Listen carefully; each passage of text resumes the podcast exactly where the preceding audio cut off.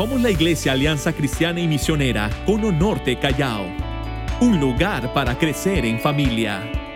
A continuación escucharemos un mensaje que será de mucha bendición para tu vida. Disfrutemos de este tiempo. Presencia sin palabra produce gente emocionalista. Gente que, que, que, puede creer en cualquier cosa y dejarse llevar por cualquier viento de doctrina. Pero palabra sin presencia nos vuelve académicos, nos vuelve inteligentones de la palabra, pero no nos vuelve gente que realmente está caminando de tal manera que el poder ha de fluir sobre nuestras vidas o a través de nuestras vidas. Yo quiero ese poder en mi vida. Y en muchas ocasiones he querido que Dios eh, pueda manifestarse con poder a través de mi vida. Pero cuando yo analizo, cuando yo evalúo mi propia vida, me doy cuenta que en algunas ocasiones no estoy en un equilibrio perfecto entre la presencia y la palabra y por esa razón no hay poder. Ahora, sepa que el poder del cual estoy hablando no solamente es un poder para liberar endemoniados, no solamente es un poder para sanar a los enfermos, no solamente es un poder para restaurar vidas y restaurar matrimonios, porque yo creo que Dios nos ha dado gracia para poder orar, para clamar y para declarar libertad, para declarar salvación en el nombre de Jesús, sino que el regalo más grande, la manifestación más poderosa que Cristo puede hacer es salvar una vida. Y cuando se salva una vida, entonces aún allí hay manifestación del poder de Dios. En una ocasión los discípulos se acercaron al Señor ah, emocionados porque habían experimentado que los demonios se les sujetaban. Entonces ellos dijeron, maestro, estamos sorprendidos, estamos más que felices, porque aún los demonios se sujetan a nosotros en tu nombre. El Señor le dijo, no se maravillen de esas cosas. Maravíense de que vuestros nombres estén escritos en el libro de la vida. Porque cuando nuestro nombre está escrito en el libro de la vida, ese milagro no es otra cosa que tomar una vida en las manos del diablo, arrebatarlas y ponerlas en las manos del Señor. Y yo creo que eso lo hacen los mensajeros de esperanza, aquellos que sabemos que hay poder en Cristo Jesús para predicar salvación, para predicar sanidad, para predicar liberación, para predicar restauración. Hay poder en Cristo Jesús. ¿Cuántos dicen amén a esto? ¿Cuántos dicen amén a esto? Hay poder en Cristo Jesús.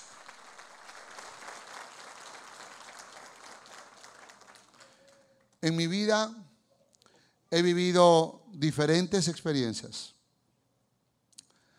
Diferentes experiencias que han marcado eh, mi ministerio.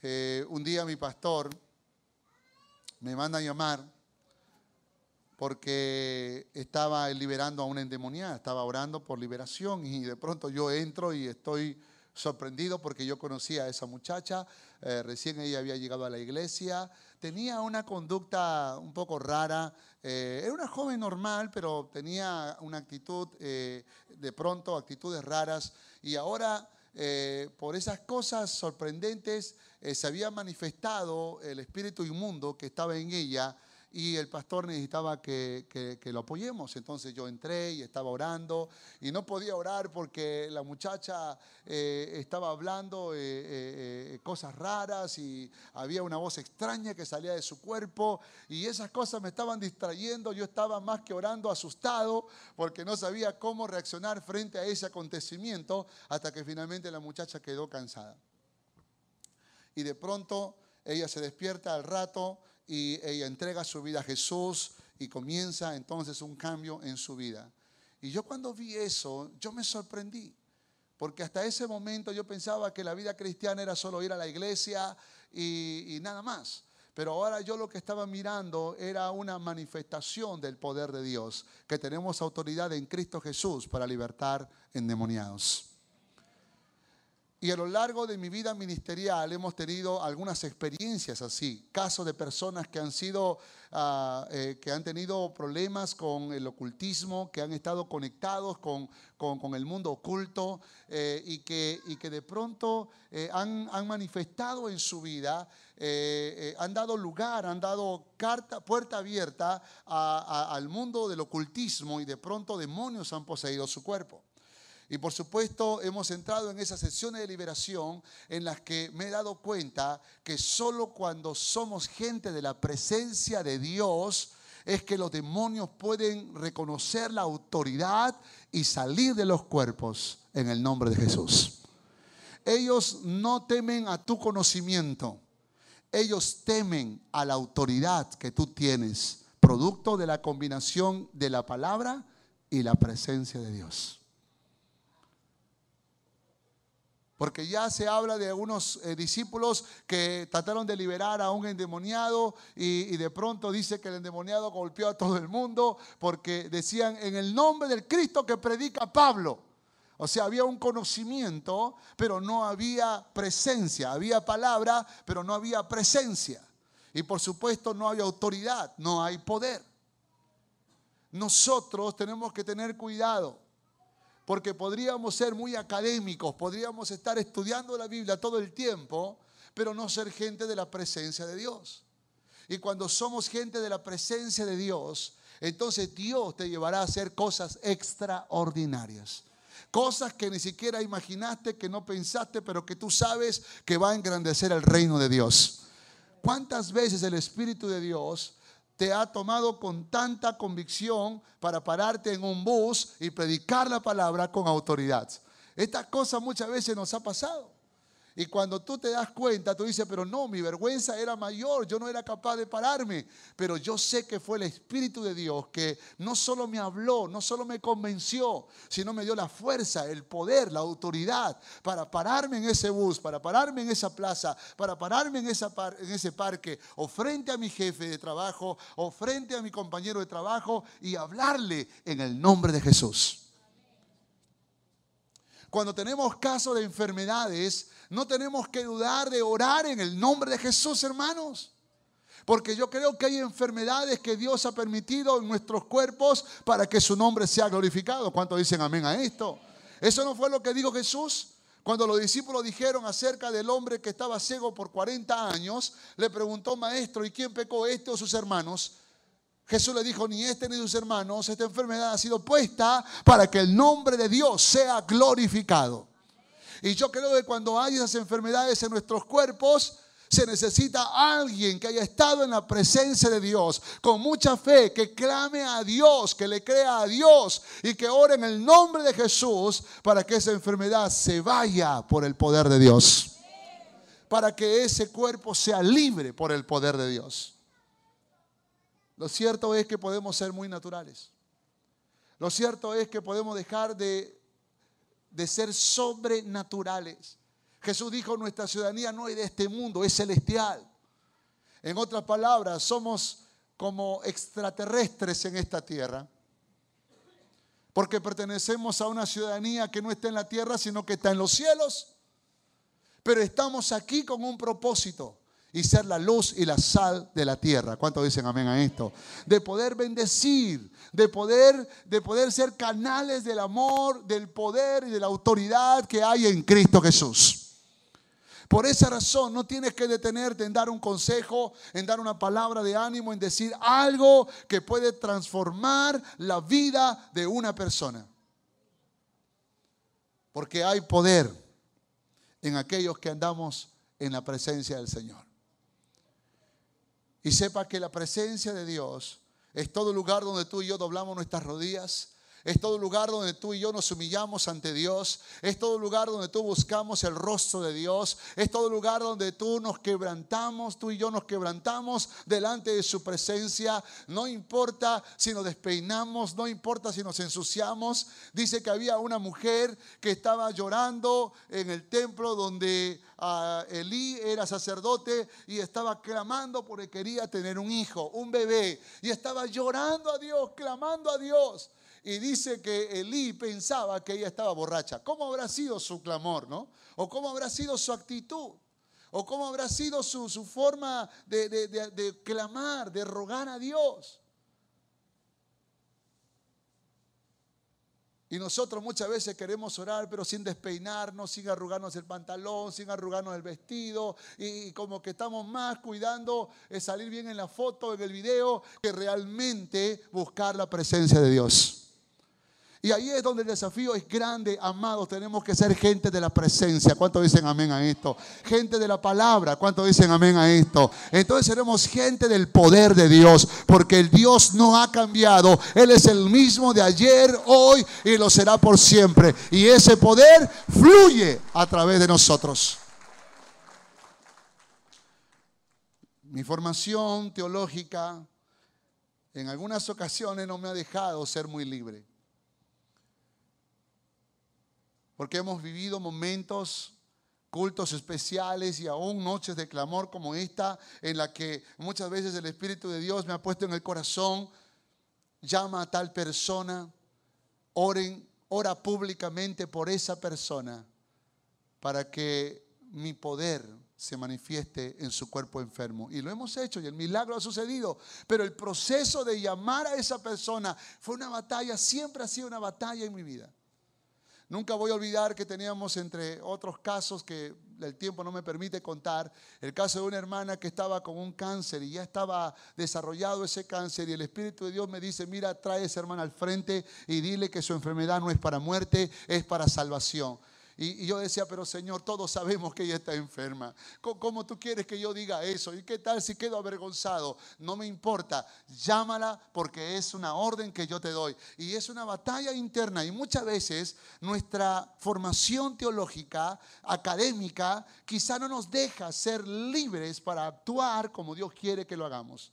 Pero cuando yo veo en las escrituras cómo los profetas se movían en la antigüedad, cómo ellos, eh, obedientes a Dios, eran capaces de poder decir una palabra o tomar una acción o, hacer algo sorprendente que probablemente eh, sacaba de lugar a cualquiera de los que estaban ahí, pero no era otra cosa que una orden del cielo a través de su vida. Y recuerdo que llamé a esa hermana y le dije, tu enfermedad no es para muerte, es para salvación. Y vamos a orar en esta noche para que tú seas sana del cáncer. Ese día el esposo, que no era cristiano, había venido a la iglesia y yo no lo sabía. Aquel hombre se acercó al final del culto y me dijo, ¿usted sabía que yo vine al culto? Al culto es el día de hoy. Yo le dije, no, no lo sabía. Yo le dije, pues yo quiero que usted sepa que yo soy el esposo de la mujer que estaba ahí adelante. El domingo vino a la iglesia y entregó su vida a Cristo. Y Dios empezó a hacer un milagro poderoso. Dios sanó el cuerpo de la, mujer y Dios empezó a, ordenar ese matrimonio, esa familia. Hoy son cristianos, bautizados. Dios está restaurando su casa. Dios está haciendo milagros. Y definitivamente esa enfermedad no era para muerte, era para salvación. ¿Cómo es que llegamos a esa conclusión? ¿Cómo es que podemos entender cuándo se mueve Dios y cuándo soy yo? Esta es una pregunta que no puedo responder, pero creo que en muchas ocasiones he tratado de resistir lo más que he podido, hasta que finalmente he tenido que hacer lo que Dios me ha ordenado hacer. Y con eso estoy diciendo que yo he aprendido, he aprendido porque no era así, en el camino hemos aprendido a ser gente de la presencia de Dios año 2007, enero del año 2007, fue el primer encuentro de hombres que hicimos. Y el primer encuentro de hombres que hicimos fue un impacto poderoso en los hombres que fueron a eso que llamamos el experimento. Porque no era otra cosa que tiempos en la presencia de Dios.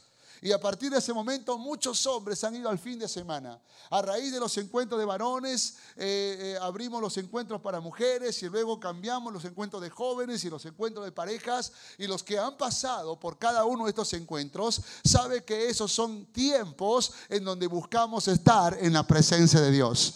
Porque si algo hemos aprendido es que tenemos que ser gente de la presencia y gente de la palabra para que se manifieste el poder de Dios en nosotros. Por esa razón hemos visto sanidad, liberación, salvación. Por esa razón hemos visto restauración. Por esa razón hemos visto tantos milagros en nuestra casa. Yo no puedo explicar cuando la gente me dice, o los pastores, colegas me dicen, cómo es que la iglesia creció, cómo fundaron más iglesias, cómo hicieron un gran campamento, cómo es que Dios está obrando, cómo es que una generación de jóvenes empoderada, con ganas de hacer cosas grandes para Dios, cómo es que tienen mujeres capaces de provocar revolución en la iglesia, cómo es que los hombres se comprometen, dígame cuál es el secreto. Y de pronto yo estoy tratando de buscar una estrategia, algo que funcionó, y me doy cuenta que lo único que hicimos fue buscar la presencia de Dios.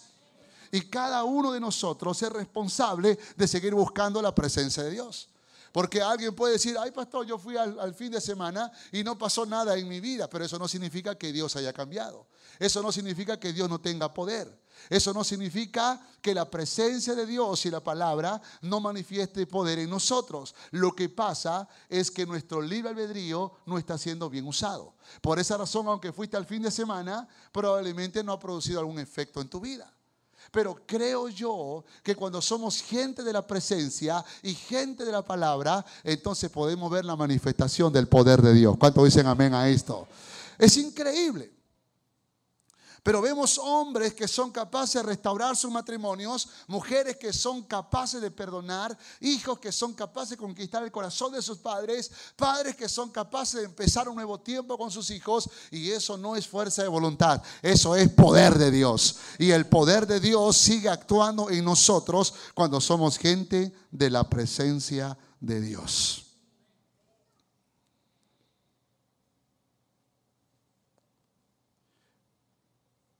Cuando somos gente de la presencia, entonces nos abandonamos en los brazos del Señor. Nos derramamos delante de Él y podemos clamar a Dios por cualquier necesidad. Y escúcheme, la gente, los cristianos que son de la presencia de Dios, esa gente que ha aprendido a ser de la presencia de Dios, serán juzgados, serán señalados, serán catalogados como fanáticos, como religiosos, porque no, será, no te verás muy común, te verás raro, estarás siempre fluyendo en amor, en gracia, bendición, hablando del amor de Cristo, buscando, buscando el bienestar y eso muchas veces provoca incomodidad, yendo más allá de tu responsabilidad. La gente de la presencia de Dios no siempre, no siempre son amados, muchas veces son despreciados. Por lo tanto, no necesariamente mueren de viejitos, los matan. Los discípulos eran gente de la presencia de Dios. Y yo quiero que tú leas conmigo cuál fue el precio que tuvieron que pagar para cumplir la misión. Ellos cumplieron la misión con poder y autoridad hasta la muerte. Simón, por ejemplo, ¿cómo murió Simón? Muere crucificado de cabeza por órdenes del emperador Nerón. ¿Cómo murió Jacobo?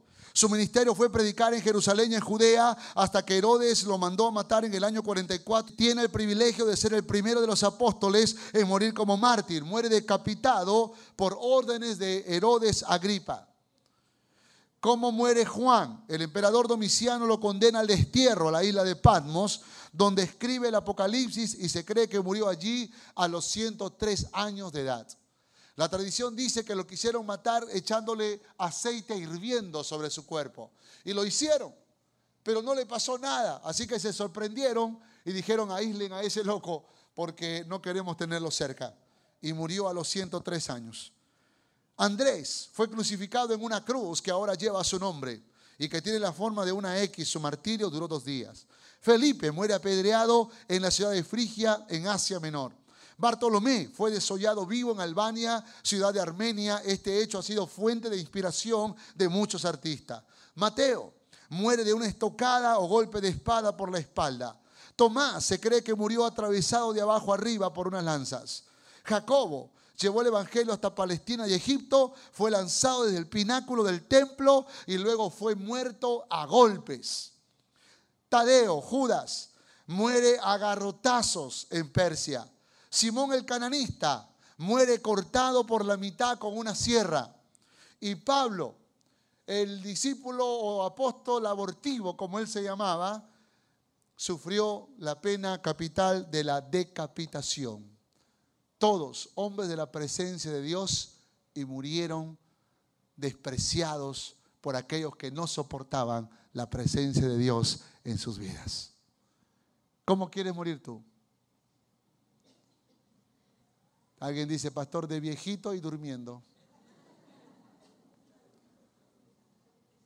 Si tú eres un hombre de la presencia de Dios, si tú eres una mujer de la presencia de Dios, déjame decirte que no necesariamente vas a morir de la mejor manera. Es más, ni siquiera planifique cómo vas a, morir, mejor planifica cómo vas a vivir cada día de tu vida, siendo un siervo de Dios, una sierva de Dios, entregándolo todo por el todo en el nombre de Jesús. Si algo necesita esta sociedad, son hombres y mujeres transformados por el poder de Espíritu Santo con una autoridad en el nombre de Jesús para dar testimonio de Cristo Jesús donde quiera que esté y donde quiera que vaya. ¿Cuánto dicen amén a esto?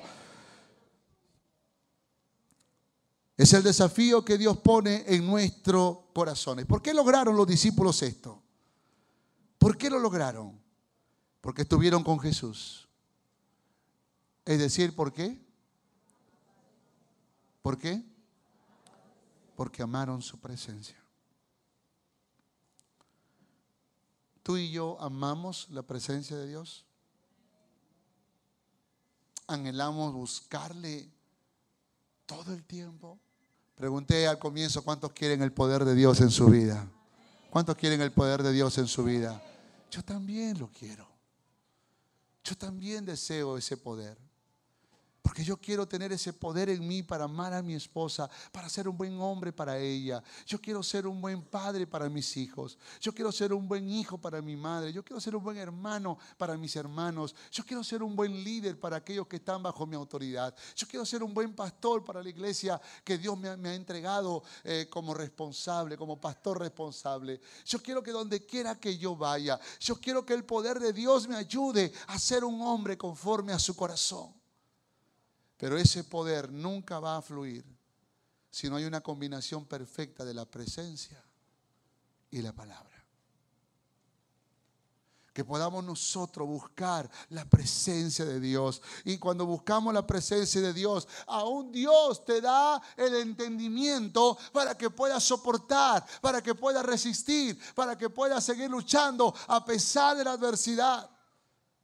David aprendió a ser un hombre de la presencia. Y él dijo, aunque ande en valle de sombra de muerte, Dios no lo libró de ese valle. Él dijo, aunque ande en valle de sombra de muerte, no temeré mal alguno, porque tú estarás conmigo. Cuando somos de la presencia de Dios, entonces vamos a ver no solo ese poder para vencer la prueba, sino aún para soportar la prueba, aún para soportar la tentación. Porque hay cristianos que fornican? Porque hay cristianos que adulteran? Porque hay cristianos que mienten? Porque hay cristianos que odian? Dígame por qué si conocemos a Cristo hay matrimonios que no todavía no han aprendido a amarse completamente. ¿Por qué si somos cristianos no somos hijos sujetos a nuestros padres? ¿Por qué si somos cristianos la mujer no ama a su marido y el marido a su mujer, los padres a los hijos y los hijos a los padres? Si somos cristianos, pregunta, ¿por qué siempre estamos pecando? La respuesta es muy sencilla. Porque hemos dejado de ser gente de la presencia de Dios.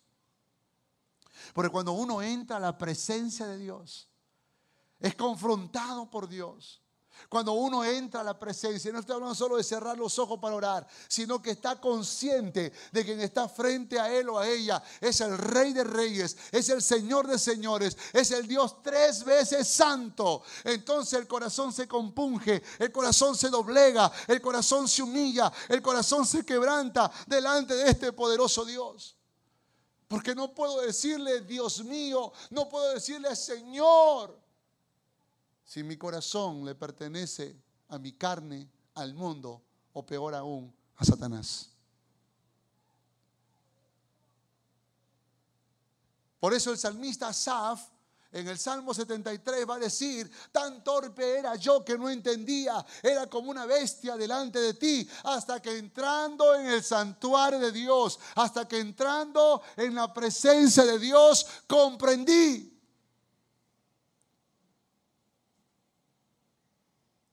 Tal vez por eso los profetas de la antigüedad decían, como el profeta Elías, Señor, o Eliseo, eh, cuando decía Jehová, en cuya presencia estoy. O tal vez como Moisés que clamó a Dios diciendo, Señor, si tu presencia no va conmigo, entonces yo no quiero salir, no nos saque de este lugar. Porque lo que más anhelo es estar en tu presencia.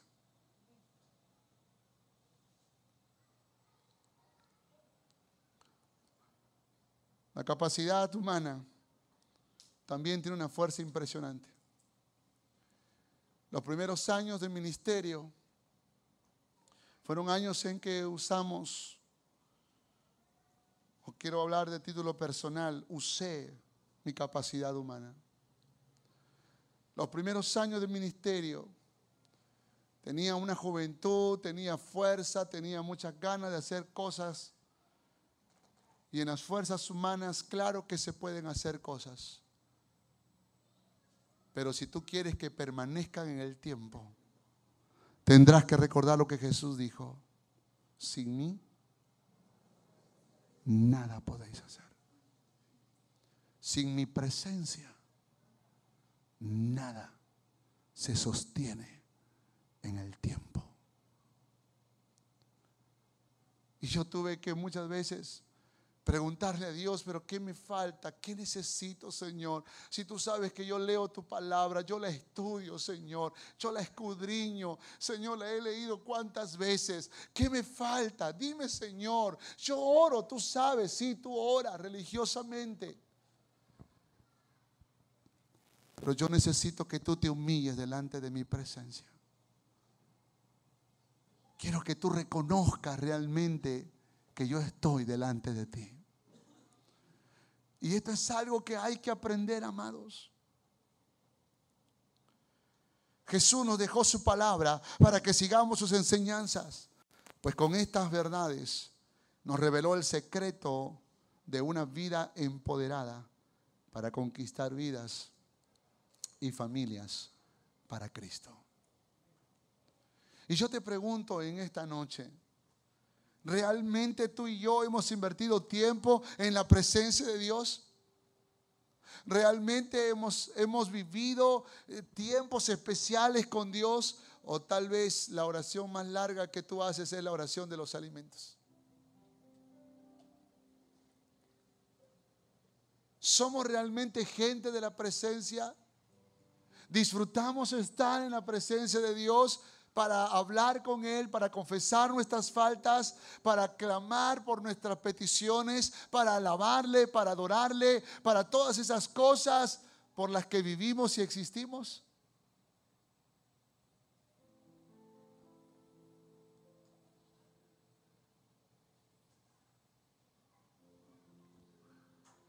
En nuestra historia como familia, hemos tenido que aprender a discernir cuándo tenemos que pasar el valle de sombra de muerte. ¿Y cuándo es el momento para clamar?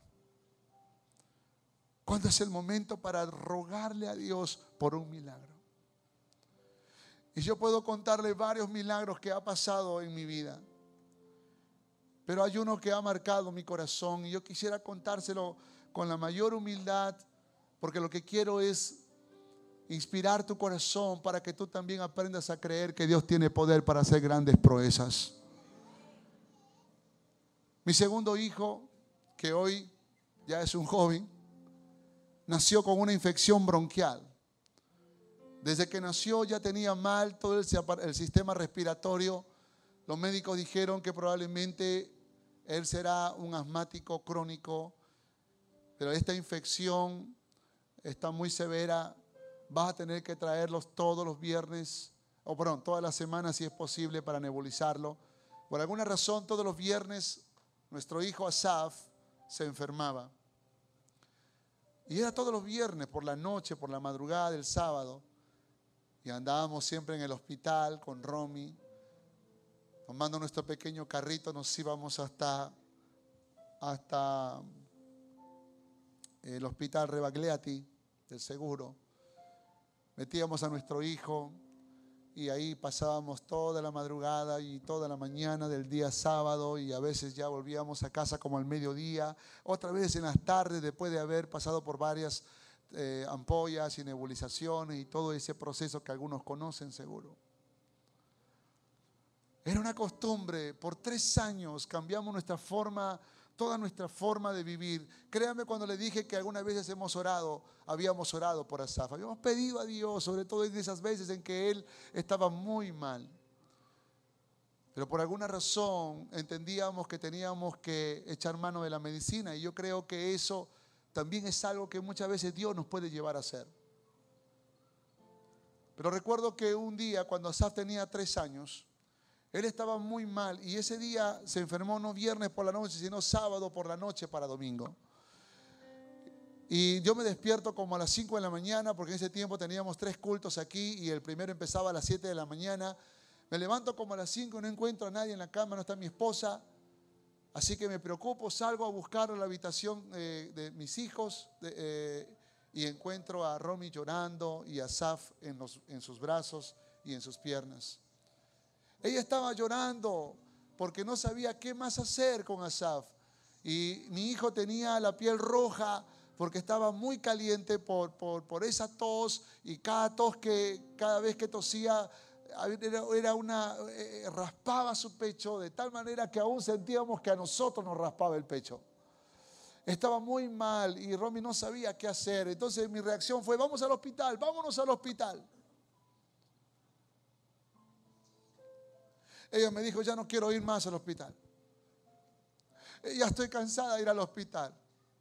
Ella tenía lágrimas en los ojos y yo de pronto le digo, pero no, no tenemos que ir al hospital. yo, yo voy a llamar al pastor Luis y le voy a decir que se quede a predicar mientras yo voy a traer el auto y nos vamos al hospital porque nuestro hijo está grave. Tenemos que ser padres responsables. Pero Romy me dijo, ¿y qué ibas a predicar este domingo?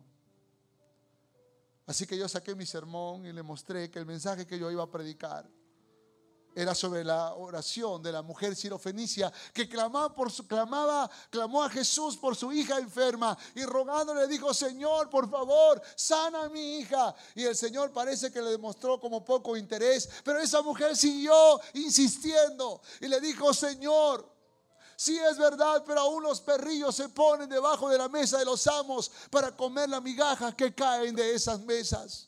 Y así estoy yo aquí aguardando ese milagro que tú puedes hacer en la vida de mi hija. Y cuando yo le contaba a mi esposa lo que yo iba a predicar, ella me dijo, ¿lo crees? ¿Crees realmente lo que estás predicando?